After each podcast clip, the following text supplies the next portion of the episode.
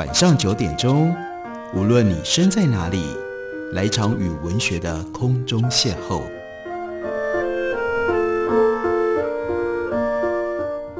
杨照谈书，邀您一同遨游文学世界，认识古今中外的经典之作。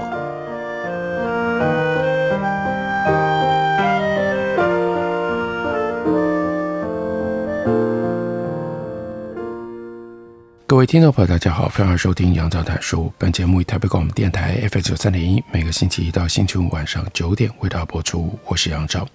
在今天节目当中要为大家介绍的，这是德国的哲学家巴德·贝亚明他所写过的一本薄薄的小册子。但是这小册子里面，虽然文章的字数这么少，却含藏了非常浓郁、非常密集的。意义跟想象，因而，在二十世纪的德国文化当中，它变成了文学跟哲学上重要的经典作品。这本书的书名是《单行道》，方舟文化出版公司刚刚出了新的德文直译详注版。在这本中文本里，收录了叶浩教授他所写的一篇推荐序，借由这个推荐序，跟大家大致的介绍一下贝亚明是一位什么样的思想家。这又是一本什么样的书？叶浩介绍，贝亚明是一位身兼哲学家、文学评论家、文化理论学者，也是马克思主义者的作家。但正如他的书写涉及了文学、语言、宗教、历史、政治、摄影、翻译以及各类收藏，形式也包括了学术论文、散文、杂记、箴言，乃至于难以归类的著作。他本人。贝亚明绝对不能单从上面的任何一个身份来予以理解。贝亚明就是贝亚明，企图把它安置在特定的文类学科或者是思想学派，并据此来分析他的文本，都有生搬硬套的嫌疑。更重要的是，难以归类，源自于贝亚明对于传统哲学书写，尤其是体现于康德、黑格尔哲学当中那种。逻辑严谨，而且具备有系统性的长篇大论，他是不耐烦，而且呢刻意反抗的。这本书《单行道》就是贝亚明来挑战德文哲学书写传统一种大胆的尝试。这本书采取了高度实验性的短文形式，刻意回避逻辑论证，偶尔甚至会以彼此无关的三个段落来构成单篇。用这种方式讽刺三段论，这个三段论大家很熟悉的，凡人皆会死，苏格拉底是人，所以苏格拉底会死。他的推论过程只允许一种进行方向，而且必然通往单一的结果。相较于这种思维上的单行道，以及奠基于此的书写的传统，贝亚明在《单行道》这本书，他的第一篇标题叫做“加油站”。他破题就说，书写的形式有千姿百态，不需要让脚做的书籍专美一圈，更何况传单啦、小册子啦、广告词啦，这种轻薄短小的，反而更符合讲究速度的时代。因而不意外，收入在《单行道》这本书的文章，每一篇甚至每一段都是各自独立的短文，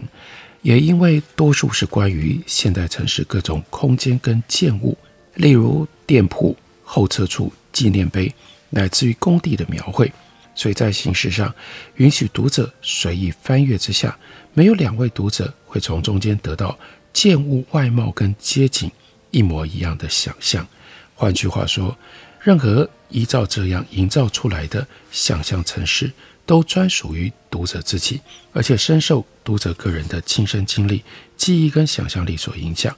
单行道和企图借着理性跟逻辑来迫使每一位读者接受同一个论证过程跟结论的哲学文本，就在作者的意图还有读者的经验上都非常的不一样。也好另外就提醒，令人万味的是，这种阅读过程也是一条单行道。什么意思呢？一方面，读者借以想象的经历跟记忆本来就不一样，所以通往那座城市的途径。就只有专属于个别读者的这一条，甚至会像古希腊哲人所说出来的，大家应该听过的那么有名的一个断言：人不能够踏入同样的河流两次，即使同一个人第二次阅读，也会对这本书的内容产生不一样的进入方式以及不一样的理解想象。另外一方面，其实任何人在阅读当中所能够援引的记忆本身，也来自一个不可能重复或者是再现的经验。因为人生只有一次，而记忆会随着时间而递减细节，甚至因为理解观点不同而改变了意义。因而这本书所提供的阅读经验，是提醒我们，时间才是唯一一条。所有人都共行，而且让每一个人的经验跟记忆得以进行的单行道。不止阅读经验如此，个人的记忆乃至于集体的记忆，也就是我们一般认知的历史，也是如此。对于边亚明来说，任何把世界历史想象成为单一进步史观、进步过程的想象，都是采取某一个特定标准来看待的结果，犹如从任何一个视角。来看待一座城市，那实际上不过是类似一个读者从这本书任何一篇文章开始阅读，然后宣称单行道只有一种阅读的顺序，甚至会通往某一个所有人都必须接受的结论一样，如此的荒唐。事实上，这本书不是一篇论证长文，作为末篇的到天文馆去，更提醒了我们。古人看到了诉说不同故事的各种星座，现代人则看到了一个想要用科技去征服的天空。这呼应了多样的个人阅读差异，也意味着曾经激发人们想象力跟意义的夜空，如今也被改变了意义，变成了在各个不同的星球之间，并没有故事，而只有物理原则公式互动的一个冰冷的宇宙。我们来看一下叶浩所提到的这最后一篇，到天文馆去。本雅明是这样写的：他说，如果人们要用最精炼的语言讲出古典时期的教义，就像那个时候用单脚站立的 Hillel 一语道明犹太教教义那样，那么这句话就一定是世界是属于那些善解宇宙之力而生存的人。我们来看一下。Hillel 他是谁呢？他是活在西元前第一世纪的古犹太教法利赛派的学者，大希律王时期犹太教公会的领袖以及大拉比，犹太教史上最著名的四大拉比之一。据说有一个外邦人来请求 Hillel 在单腿站立的时间之内，就说你能够一只脚站着有多长的时间，就光只是。这样短短的时间当中来讲述犹太教的全部律法，其他的拉比都予以拒绝，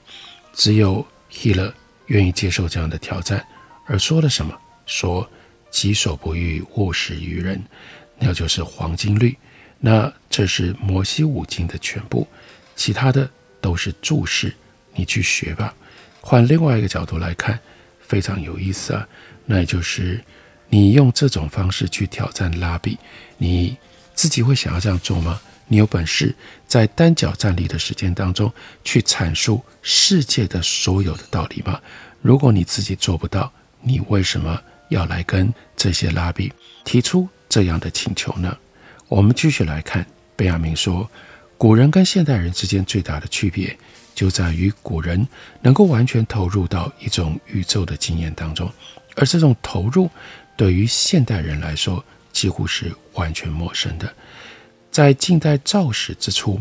天文学的繁荣就预示了这种投入精神的日渐衰退。科普勒、哥白尼、布拉赫一定不只是受到科学冲动的驱使，但是罔顾其他，单一的强调跟宇宙之间的试看关系，这里面就已经蕴含了未来的不祥之兆。天文学后来迅速导致的结果，就是对这种试看关系的强调，而古典时期的宇宙经验却决然不同。人们是在一种 ecstasy 迷狂当中和宇宙往来的，这里面巨大的差别，也就是以前的人感应宇宙，那是用一种全幅的生命、全幅的感官，觉得自己在面对夜空的时候，和这个宇宙之间有一种呼应连接。但是到了后来，夜空宇宙却变成了只是人观察的对象，只剩下视觉，从视觉整理出资料，用大脑来计算，人只剩下这样跟宇宙之间的关系，那样一种。感觉到宇宙存在的 ecstasy 迷狂消失了。迷狂是这样的一种经验，它确保我们能够同时得到最近和最远的东西，而不是得到一方的同时就失去了另一方。然而，这也就意味着人只有在集体当中才能迷醉在跟宇宙的沟通。现代人走上了一条非常危险的歧路，认为这样的迷狂经验。无足轻重，而且甚至要予以避免，就把迷狂留给了单独的个体，任由个人在繁星闪闪的璀璨夜空底下做一些最新的幻想。但事实不是这样的，这种经验会时不时地重新冒头，无论哪一个民族、哪一个时代，几乎都无法回避。刚刚过去的那场战争，指的就是第一次世界大战。极可怕、恐怖地表明了这一点，也就是人在集体当中进入到了另外一种迷狂，那个迷狂带来的是战争、是毁灭、是破坏。那是一次妄图跟宇宙力量重新联姻，但是求爱却永远被拒的尝试。在那里，有人群、有毒气、有电能被投放到空旷的原野上，高频电流击穿大地。新的天体在空中开裂，螺旋桨推动器把高空跟深海翻搅得上下轰鸣，而在大地的母亲身上，到处都生发出一道道沦为人寻祭祀的素景。这次向宇宙的大尺度求爱，首次以星球的标准，也就是技术的精神来展开。但是，由于统治阶级逐利的贪婪心性，企图用技术。来报偿他们的欲望，所以技术背叛了人性，昏床变成了血海。我们失去了对于宇宙的激动，我们付出了什么样的现代化、现代性的代价呢？这是本雅明在这篇文章当中他所要表明的其中的一个重点。我们休息一会儿，等我回来继续聊。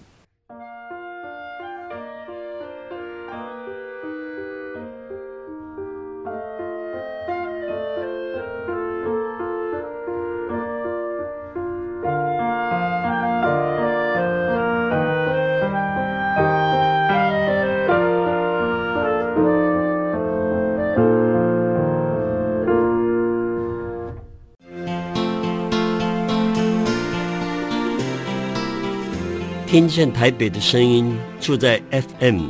九三点一 AM 一一三四。大家好，我是黄春明。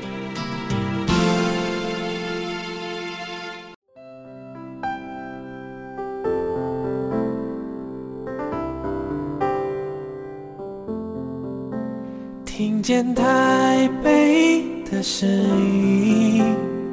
拥有颗热情的心，有爱与梦想的电台，台北广播 FM 九三点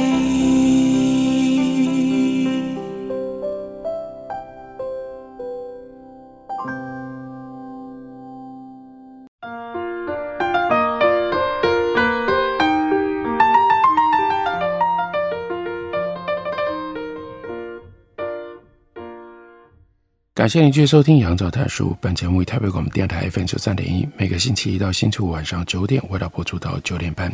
今天为大家介绍的是巴特·本雅明他所写的德文经典作品《单行道》。我们在休息之前读到了这本书的最后一篇《到天文馆去》，也就提到了关于古代的人类跟现代的人类在看待宇宙、看待星空有一些什么不同的态度。进而引发了什么样不同的文明态度，以及付出什么样的文明代价？他讲到了第四世界大战，在那里，帝国主义者教导人们驾驭自然是一切技术的意义所在。可是，谁会相信一个用拳脚施教，宣称教育的全部意义就在于家长控制孩子的棍棒大师呢？教育难道不应该首先厘清各代人之间必要的关系吗？即使谈到驾驭控制，难道不也是对各代人关系的驾驭控制，而不是是对于孩子的驾驭吗？同样的道理，技术不应该是对自然，而应该是对自然跟人之间关系的驾驭。这是搞错了重点，以为借由技术我们可以控制自然，但是这里所带来的相反的是另外一种失控，那是人跟自然之间的关系就不在驾驭控制底下。就失控了，这是本雅明他所提出来的精简但是非常重要的警告。虽然早在几万年前，人类作为物种就已经完成了自身的演化，可是同样作为种属的人性，才刚刚开始它的发展。技术为人性建构了这样的一个自然体，在其中，人性跟宇宙之间正在形成一种不同于在民族或者是家庭内部的全新关系。在此，只需要回想一下过去关于速度的经验就够了。如今，人类已经准备好借助速度的力量来进行一场驶向时间内部不可估量的旅行。就像过去生病的人在高山或者是到海边去度假，让身体能够得到强而有力的生命节律一样。这场旅行的目的就是发现这样的节律。像月亮公园一样的各类休闲场所是疗养院的前身。不过，真正拥有宇宙经验的试看者，并不束缚在我们通常称之为自然的这一点点碎片化的空间当中。在上一次的战争又提了第一次世界大战，那一个一个的毁灭之夜当中，一种像极了癫狂病人的狂喜情绪。急骤地冲击了人性机制当中的各个不同的部位，而紧随着那次战争而至的革命运动，就是人性努力要控制它全新机体的首次的尝试。无产阶级的力量就是判断体格康复的标准。如果无产阶级不能够透过严苛的训练把它牢牢地掌控，那么任何和平主义的论说都无力拯救这具躯壳。生命有机体只有透过创生的迷狂，才能够战胜毁灭的疯狂。在这里，虽然字句非常的简单，但又另外透露显现了本雅明他作为马克思主义者的一部分，包括在这样的一个新的情境底下，无产阶级在人类的集体经验当中，集体历史上面应该扮演什么样的角色？他就提出了，当然是带有。高度理想性的其中的一种说法，这是单行道当中最后一篇作品。不过，单行道这本书最大的特色也就在于，它不需要也不预期人们是从第一篇一直读到最后一篇的。你会依照你自己的不同的体验而感觉到这一篇一篇的短文当中，它有什么样彼此之间的关联。所以接下来，我想为大家介绍的是这本书当中的另外一篇短文，标题叫做《邮票商店》。他说：“当我们翻看一大摞的旧书信，那充满皱褶的信封上早已经作废了的邮票，这当然是一种很古老的经验了。往往比几十页细细看过的信还要能告诉你更多的讯息。”有的时候，人们也在明信片上会遭遇到邮票，可是却拿不准，应该要把这些邮票小心翼翼地接下来，还是呢跟明信片一起依照原样在那里保存着，就好像一位古代大师的遗稿，正反两面有不一样的字迹，但同样的珍贵。有一些咖啡馆的玻璃架里也存放了一些信件。他们是出了问题的，看起来好像被钉在耻辱柱上，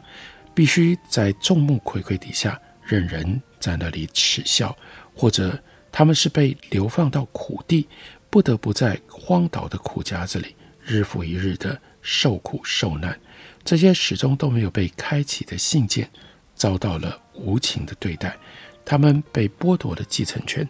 在悄悄地为自己长久以来所蒙受的苦难锻造一次恶意的复仇。后来，他们其中的很多都躺在邮票商的储藏里，向众人展示他们被印章落得体无完肤的身体。从邮票，本雅明就产生了这许许多多的联想。包括邮票跟信件之间的关系，跟信件所包含的讯息两者之间的关系。邮票有邮票自己所承载的讯息，和信形成了一种独特、非常有意思的关系。人们都知道有这样的一类收藏家，他们只收藏盖过邮戳的邮票，他们不收藏新邮票。事实上，因为人们愿意相信。这些人是真正深入邮票内部奥秘的人，他们牢牢抓住了邮票神秘莫测的那一部分，那就是邮戳。邮票曾经扮演过这样递送邮件的功能。邮戳是邮票的阴暗面，因为邮戳其实是要取消邮票的价值跟用途的。之前为什么要盖邮戳？就表示。这张邮票已经用过了，他所付的钱已经消耗在这个运送的过程当中，这个邮票不能再使用了。那有一些邮戳呢，是庄严隆重的，例如是把原来邮票上维多利亚女王的头像给它环绕了一圈神圣的光环；有些呢，则是神秘的先知，那是在邮票上的殉道者，把它盖上荣誉的桂冠。但是，任何的施虐倾向都远没有这种做法来的邪恶，因为呢，你盖邮戳，那就是直接对于邮票上的人的脸，像是加上了条纹状的边痕一样，有如大地震一般，把原来完整的大陆硬生生的就是给撕裂了。更有一种变态的快感，它来源于一对大相径庭的反差。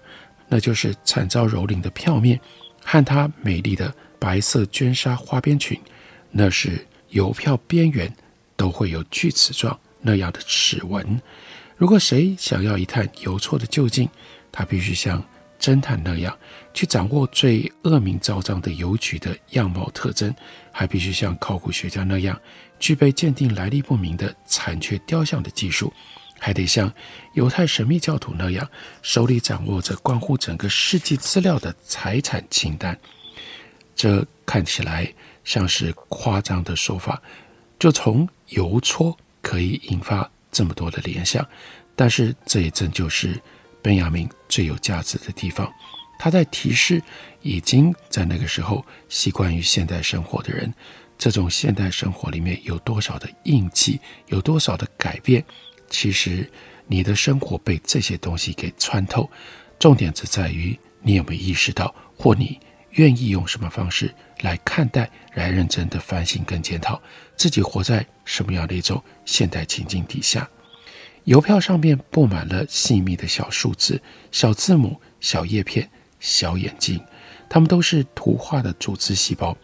密密麻麻地挤在一起，像低等生物那样，即使被肢解。也能够继续生存，所以当人们把支离破碎的邮票一块一块的拼贴起来的时候，会得到非常成功的图像的效果。可是，在这些邮票身上，生命总是散发着一种腐败的气息，标示这生命是由坏死的组织复合而来的。这就是当时集邮者的很重要的一种做法，因为邮票必须被先贴在信封上。盖了邮戳，接下来你得想办法再把这个邮票从信封上跟信封分离，把它给取下来。那个整个过程就好像脸颊跟不成体统的织裙当中，尸骨跟蠕虫堆叠成群。那长长的一组邮票上的颜色序列，难道折射出了我们不熟悉的太阳之光吗？那是因为邮票来自于远方。比如说，可能来自于梵蒂冈，甚至来自于厄瓜多尔那种邮局，他们所捕捉到的光线，难道是不为我们所知的另外一种吗？那为什么不向我们展示一些更好的行星邮票呢？有没有来自于远方更远的行星的信件，贴上那里的邮票，看过那里的太阳呢？为什么没有那缭绕金星的上千层的火焰色呢？为什么也没有火星的四个大灰色的阴影，以及不用数字来标记票儿的土星邮票呢？哎，这是非常有意思的奇想啊！陆地和海洋看起来都只是邮票上的小小省份而已，国王则只不过是票面上数字的雇佣兵，数字可以随心所欲地把自己的颜色泼到他们的身上。邮票是这样印的，所以有一些国王身上会被压上邮票的面额，邮票的面额那个数字比这个图像邮票上到底是国王还是女王还是谁要来的更加的重要啊。那么集邮册就变成了充满魔力的参考书，在那里关乎王室、宫廷、动物、寓言，还有国家的诸多资料都记录在册。邮件的往来就建立在这些面值的和谐对应上，正像星球的运行依赖于天体资料的和谐关系一样。在这里又讲到了天体，呼应了刚刚我们为大家介绍的到天文馆去那一篇当中所描述、所呈现的。这里我们可以清楚地看出来，本雅明的高度丰富想象力。借由这种高度丰富的想象力，浓缩成为极小的篇幅，才构成了值得一读再读、仔细阅读的这一部经典作品，那就是巴德本雅明的《单行道》。感谢您的收听，我们明天同一时间再会。